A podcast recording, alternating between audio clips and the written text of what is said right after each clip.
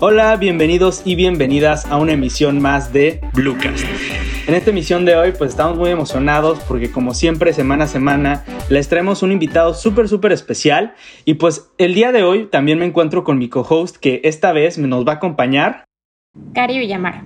Pues estamos muy felices, Cari y yo, de traer a este invitado súper especial. Yo sé que su historia, las experiencias que ha tenido son súper enriquecedoras. Entonces, sin más preámbulos, vamos a, a presentar a nuestro invitado especial. Bienvenido, Víctor, Víctor Mancera, adelante.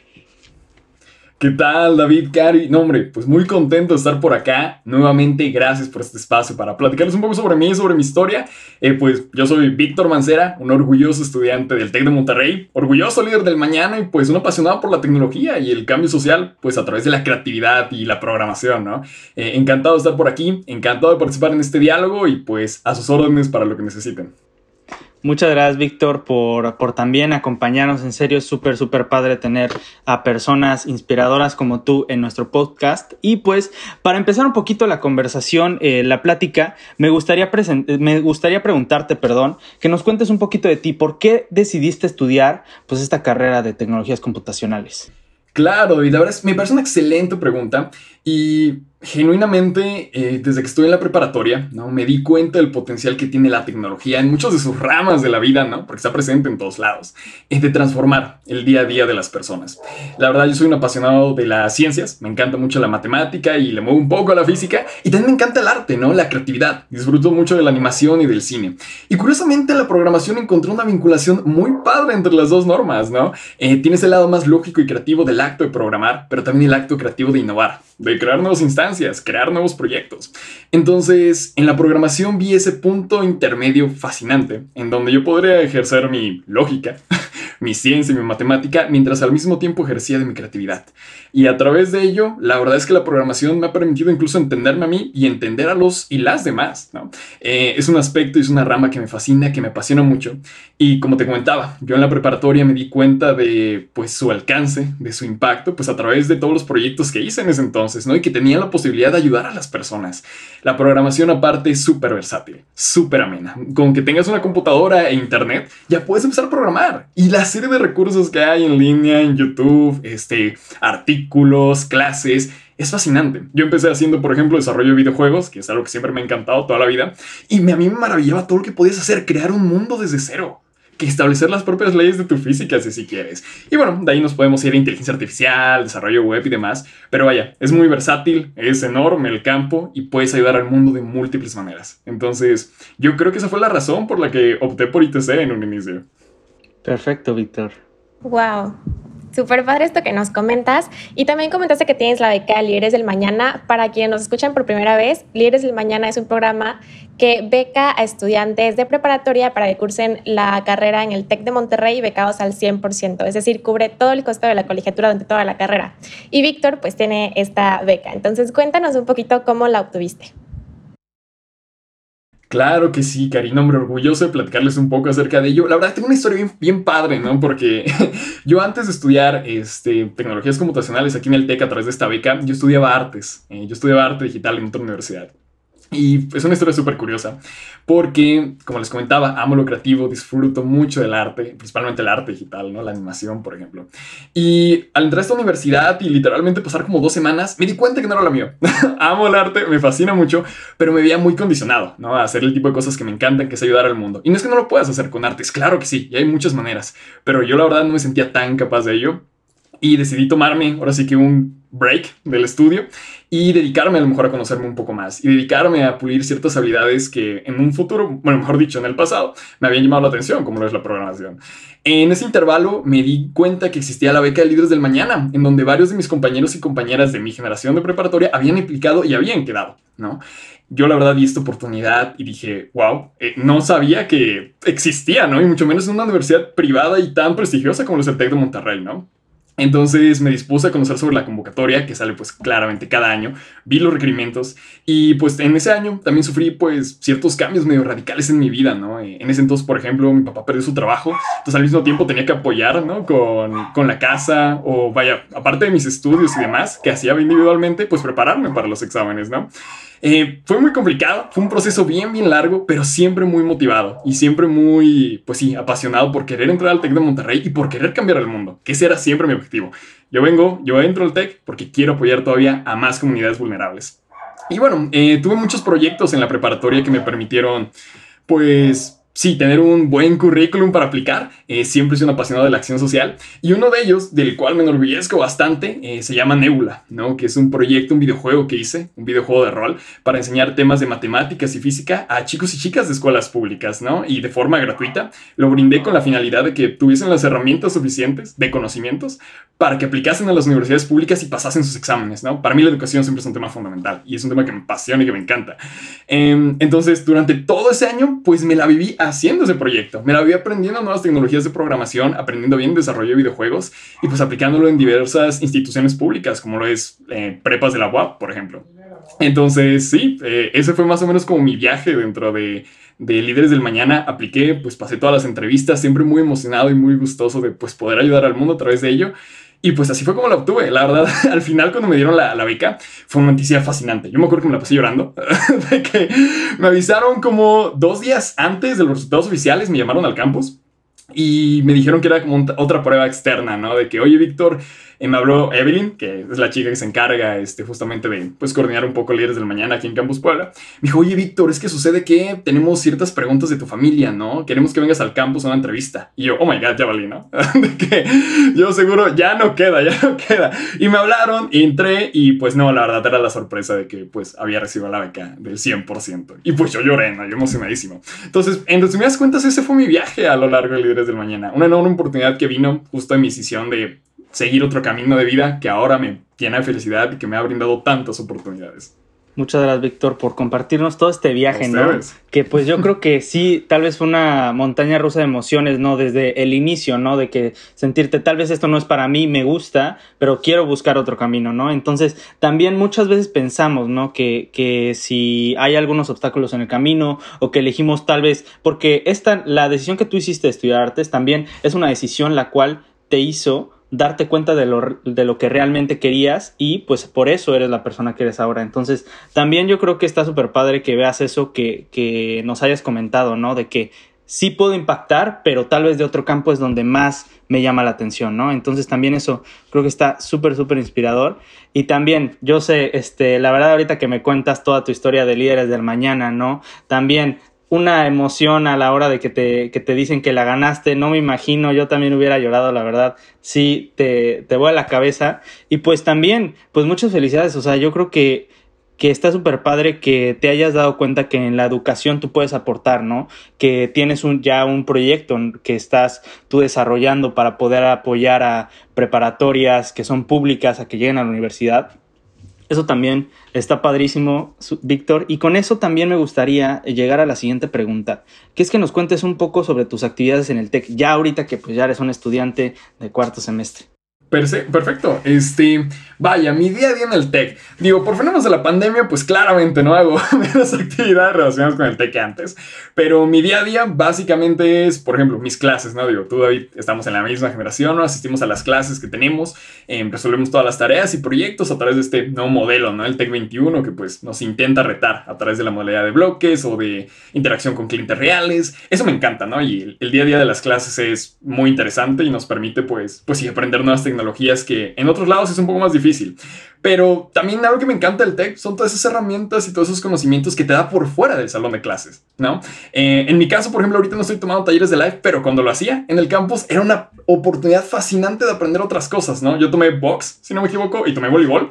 Y Dios mío, o sea, yo voleibol lo he jugado toda mi vida, pero box, no, hombre, en la vida lo había hecho, ¿no? Entonces, fueron oportunidades para crecer como persona muy padres. Pero algo que siempre destaco, y yo algo que amo, es pues conformar actividades en comunidades estudiantiles, ¿no? Digo, Tú y yo formamos parte de Tech Bytes, por ejemplo. Yo durante mucho tiempo fui, mucho tiempo, dos años.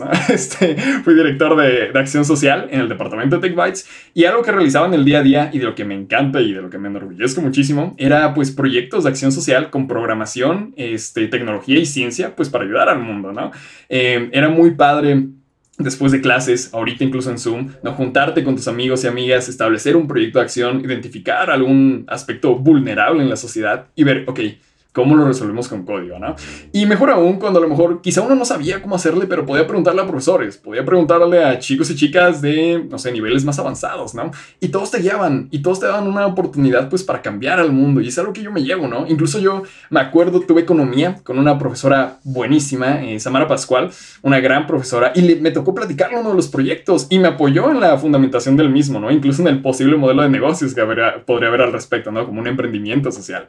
Entonces, eh, mi día a día en el tech se basa mucho en crear proyectos sociales. Amo crear proyectos sociales con mis amigos, con mis amigas y pues, pues identificar necesidades y aplicar nuestra creatividad para solventarlas, ¿no? Te digo, es sumamente reconfortante cuando después de muchos meses de trabajo, de muchos meses de esfuerzo con gente de tu propio campus, con herramientas de tu campus, creas algo que le pueda ayudar a gente de todo el mundo, ¿no? Principalmente aquí en Latinoamérica, porque las aplicaciones suelen ser en español y demás, pero pues cualquier persona lo puede utilizar, ¿no? A raíz de que es web y todo esto.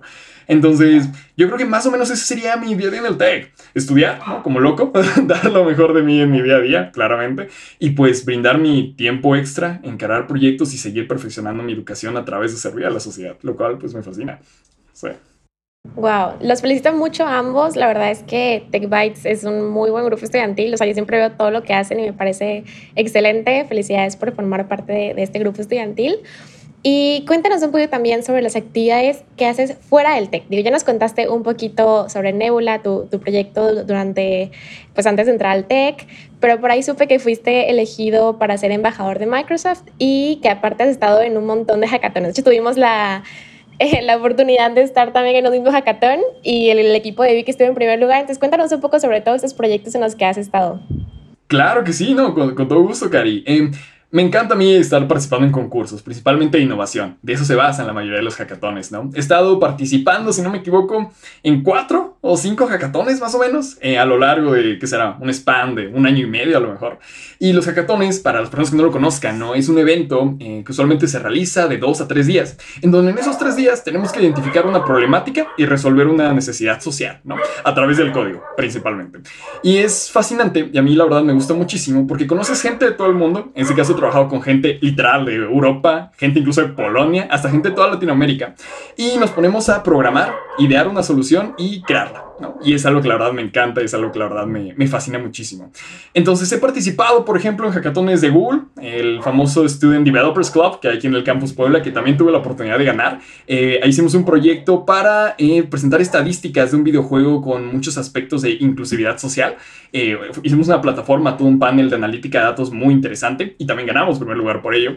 Tuve la oportunidad justamente de participar en Discorruption, ¿no? el evento donde estuvimos Cari y su servidor. Fue, una, fue un Vaya, un evento padrísimo porque tuvimos la oportunidad de crear herramientas contra la corrupción, ¿no? En este caso en el Estado mexicano, eh, junto con mi equipo que estuvo conformado por Ituriel, David, eh, Mar, Tomás y su servidor, logramos también alcanzar el primer lugar al crear una herramienta que detectaba eh, fallos en los datos de obras públicas al momento de, pues, obtener información del gobierno y determinar, ok, cuánto gasto se ha realizado en esta obra pública, cuánto avance ha tenido, ¿no? Y poder darle un seguimiento claro y preciso de dónde se van nuestros impuestos, dónde se va el dinero de la población y de si efectivamente se utiliza en las obras públicas que están comentando.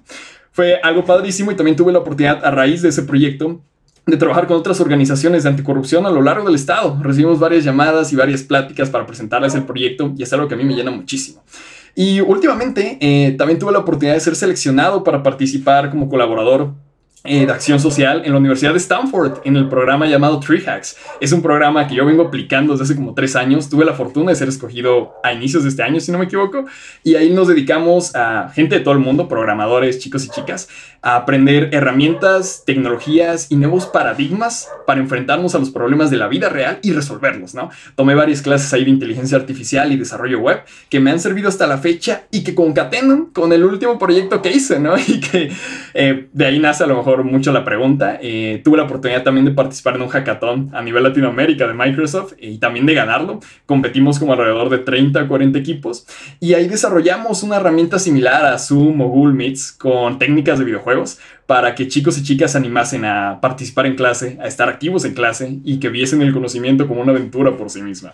Entonces, más o menos es lo que hago fuera del tech. La verdad me encanta concursar, me encanta participar en ese tipo de actividades y me fascina mucho pues aplicar todos los conocimientos que he tenido en mis clases del día a día en este tipo de iniciativas, ¿no? Y conocer gente. Yo creo que eso es lo que más me llevo y eso me fascina, conocer otras perspectivas, no solo de código, ¿no? Que es lo que uno pensaría en un inicio, sino perspectivas de vida, El último hackathon que tuve, conocí gente, por ejemplo, de Ecuador, conocí gente de Chile y la forma en la que ven sus problemáticas sociales y la forma en la que se, se aproximan a las problemáticas de Latinoamérica es wow fascinante, ¿no? A mí la verdad me encanta y aprendo muchísimo de todo esto, ¿no? Y ya mis ratos libres, pues también trabajo como editor de videos, ¿no? Me encanta, como les comentaba, el arte y la edición de videos.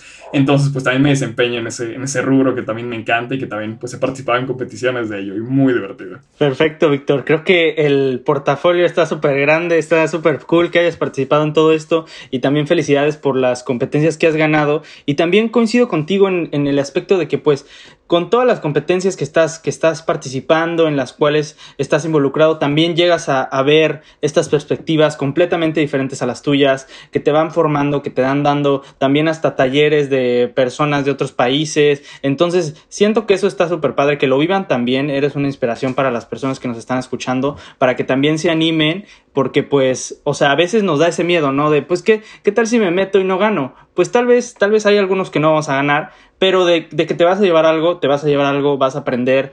Y pues como tú dices, estos tres años en los cuales estuviste aplicando pues a, a Tree Hacks de Stanford, pues también tal vez el primero no, no llegó, pero ya llegaste, o sea, ya esa perseverancia, ese trabajo duro se ve reflejado, entonces eso también está padrísimo. Y con esto también, otra pregunta que tenemos preparada para ti es que con todo esto que nos platicas, ¿qué es lo que te motiva día a día a seguir trabajando, a seguir esforzándote, a seguir participando en todo esto que tiene que ver con la programación?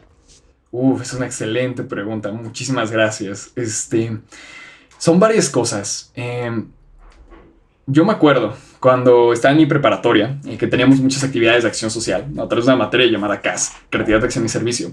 Yo daba clases de matemáticas y narrativa en una escuela pública, ¿no? Este, está cerca del volcán más pequeño del mundo, Cuexcomate, si son de Puebla lo han de ubicar. Es una escuela que está literalmente a un lado, ¿no?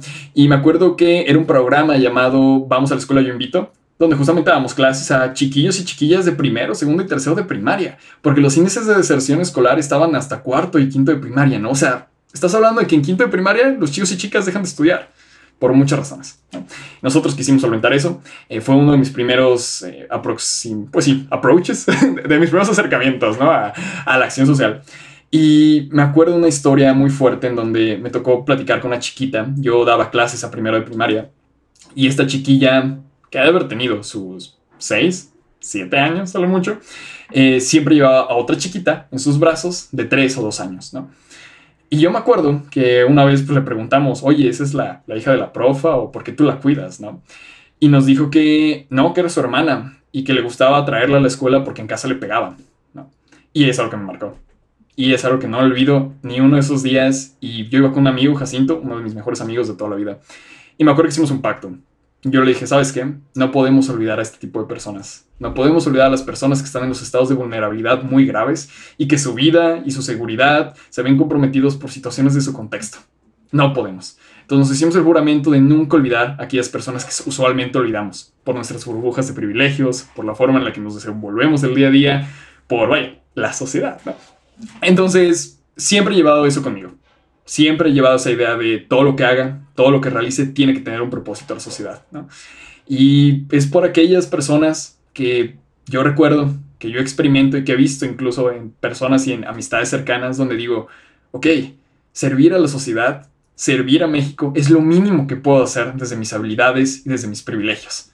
Por ejemplo, estar ahorita en el TEC de Monterrey y con líderes del mañana es una enorme oportunidad para mí, claro pero también es una enorme oportunidad para que yo le regrese a la sociedad. Lo que el TEC y los, bueno, los muchísimos donadores y donadoras que tenemos, pues invierten en mi educación.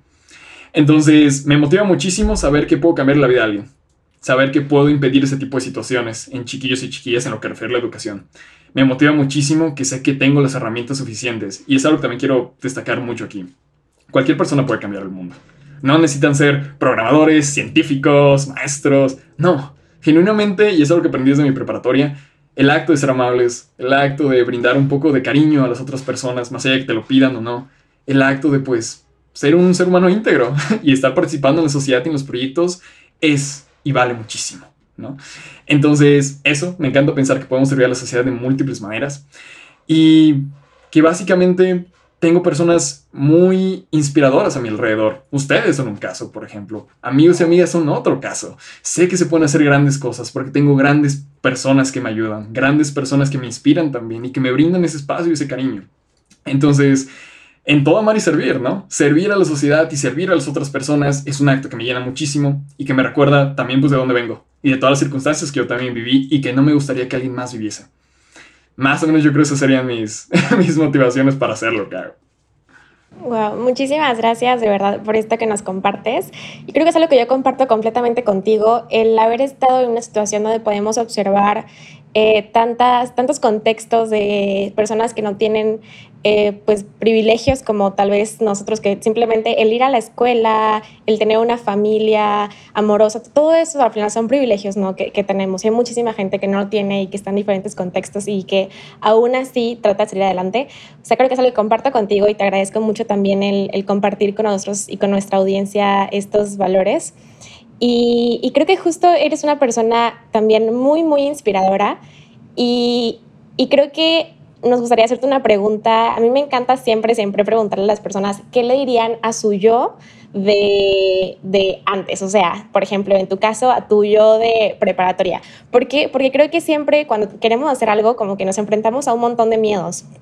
Y de que no, no va a salir, tal vez no puedo hacerlo, eh, no sé, me falta esto, me falta el otro. Y creo que al escuchar a personas que ya como que dieron ese salto y están en, en, otro lugar y han podido como superar todos esos miedos nos ayuda bastante. Entonces me gustaría preguntarte, ¿qué le dirías a tu yo de preparatoria o a alguien que estaba en una situación que como tú estabas, que quería hacer algo por el mundo, que quería estudiar algo que le ayudara como a impactar positivamente, aunque ya nos dijiste que cualquier cosa que estudies, cualquier cosa que hagas al final te va a servir, ¿no? Para impactar positivamente, porque es algo de nuestro día a día y de nuestras acciones eh, sencillas pero sí quiero que nos cuentes un poco, pues, ¿qué, qué le dirías a alguien que, está, que estaría como en esta situación en la que tú estabas hace unos años? No, hombre, muchísimas gracias, Cari. También una excelente pregunta.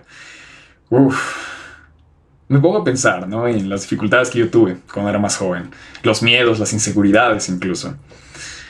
Primeramente, y es algo que aprendí mucho en ese año como sabático que me tomé después de que dejé mi, carrera de artes y que lo aprendí a la mala, ¿no? Pero lo aprendí a final de cuentas.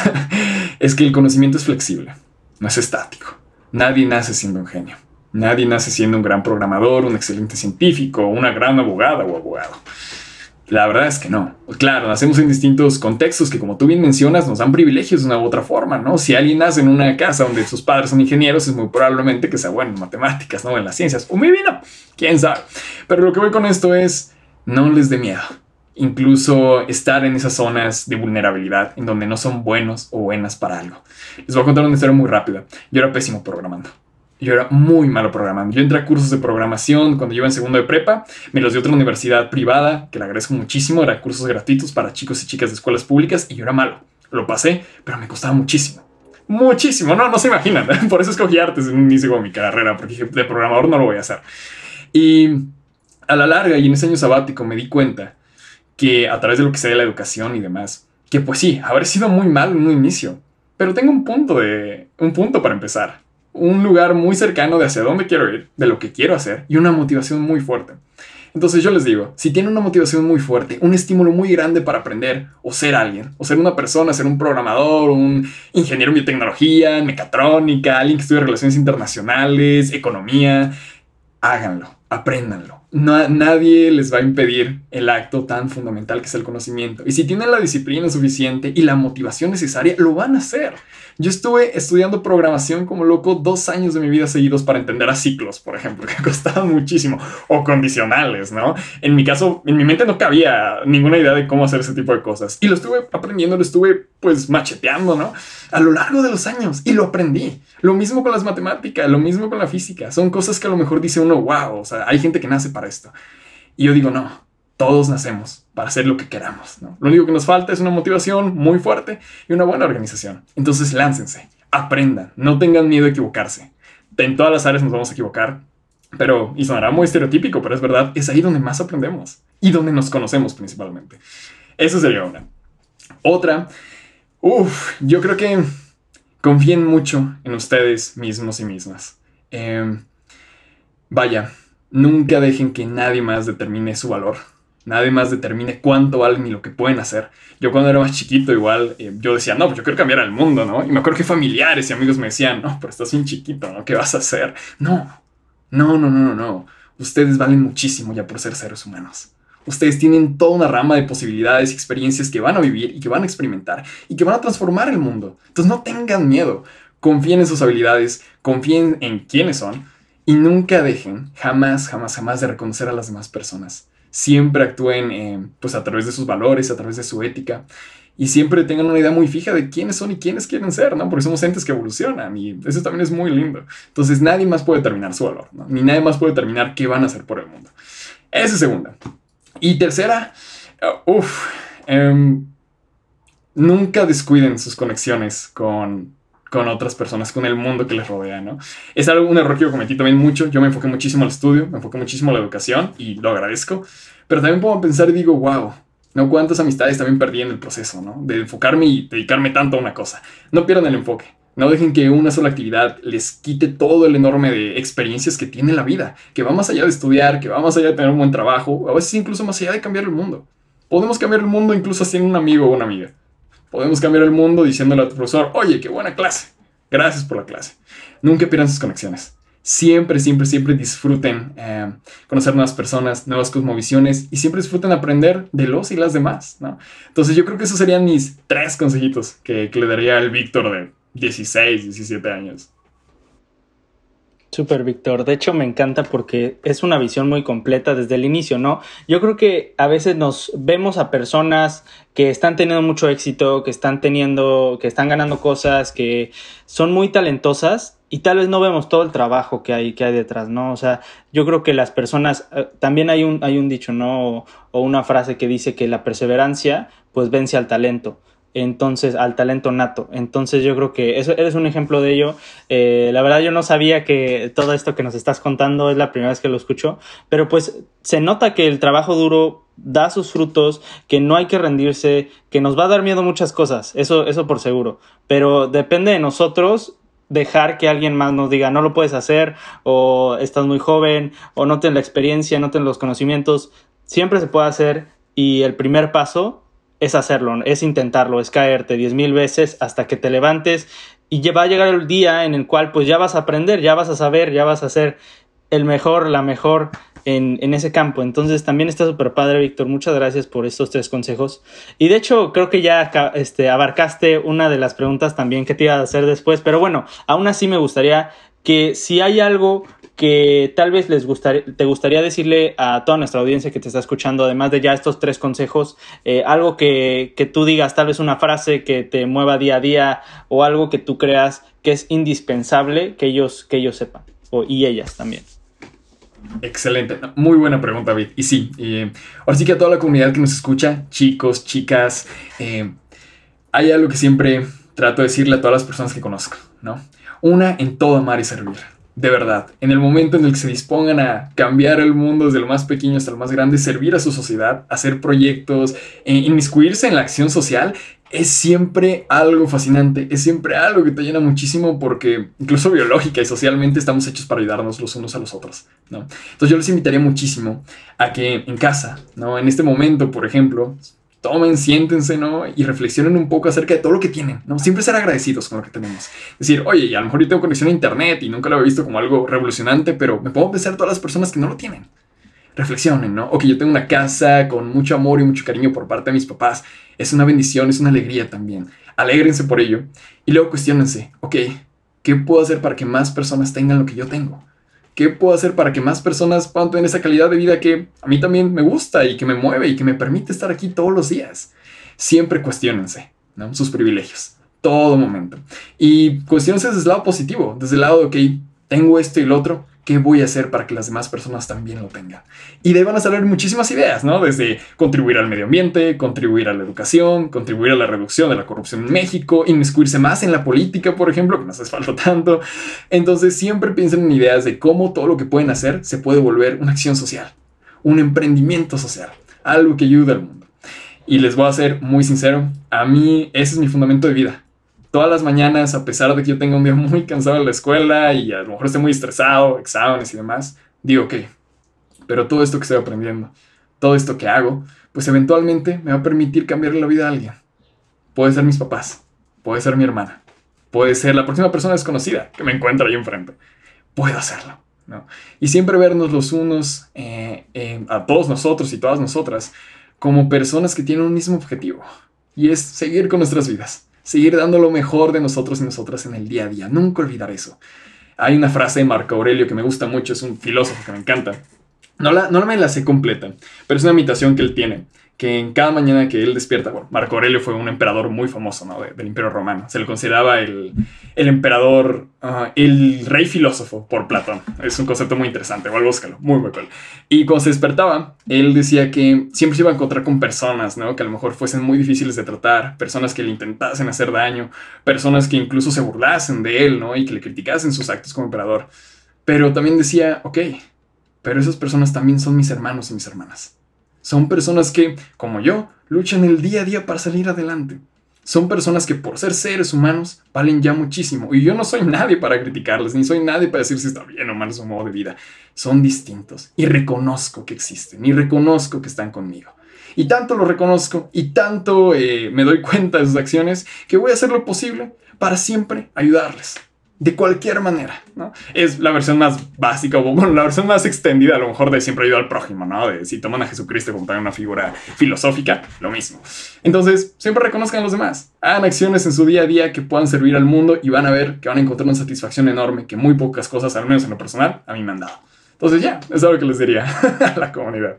Muchas gracias, tienes toda la razón. Yo creo que es súper, súper importante siempre reconocer lo que tenemos, agradecer lo que tenemos, creo que también el agradecimiento es clave en este proceso y, y, preguntarnos qué podemos hacer para los demás, cómo podemos aprovechar eso que tenemos para impactar positivamente la vida de alguien más. Y bueno, para finalizar, nos gustaría pedirte tus redes sociales, si tienes alguna red donde te puedan seguir los que nos están escuchando. Claro, y con todo gusto eh, pueden, por ejemplo, encontrarme en Instagram, ¿no? Como mancera.py, ¿no? Este, punto .py, como si fuera Python, es, un nombre muy divertido. Eh, otro me gusta, por ejemplo, es mi Facebook, ¿no? Este, pueden encontrarme como Víctor Oa y con toda confianza me pueden agregar. Yo gustoso, ¿eh? Si necesitan cualquier consejo, alguna recomendación de cualquier cosa, alguna ayuda, yo siempre estoy dispuesto a darla. Y pues también mi LinkedIn, ¿no? Si quieren algo más profesional, eh, como Víctor Alfonso Mancero Osorio, ¿no? Esos serían, eh, yo creo, mis redes sociales principales. Muchas gracias, Víctor. En serio, gracias por estar aquí con nosotros. Fue un capítulo súper, súper variado, completo. Nos encantó todas las cosas que nos estabas platicando. Entonces, muchísimas gracias por haber estado con nosotros en otro episodio de Bluecast. Y pues también no se pierdan los siguientes episodios que tenemos para ustedes preparados en las siguientes semanas. Entonces, sigan sintonizándonos una vez más, Víctor. Muchísimas gracias. Muchísimas gracias, Cari, también por estar aquí conmigo. Y pues bueno, nos vemos en la próxima. Hasta luego. Un placer.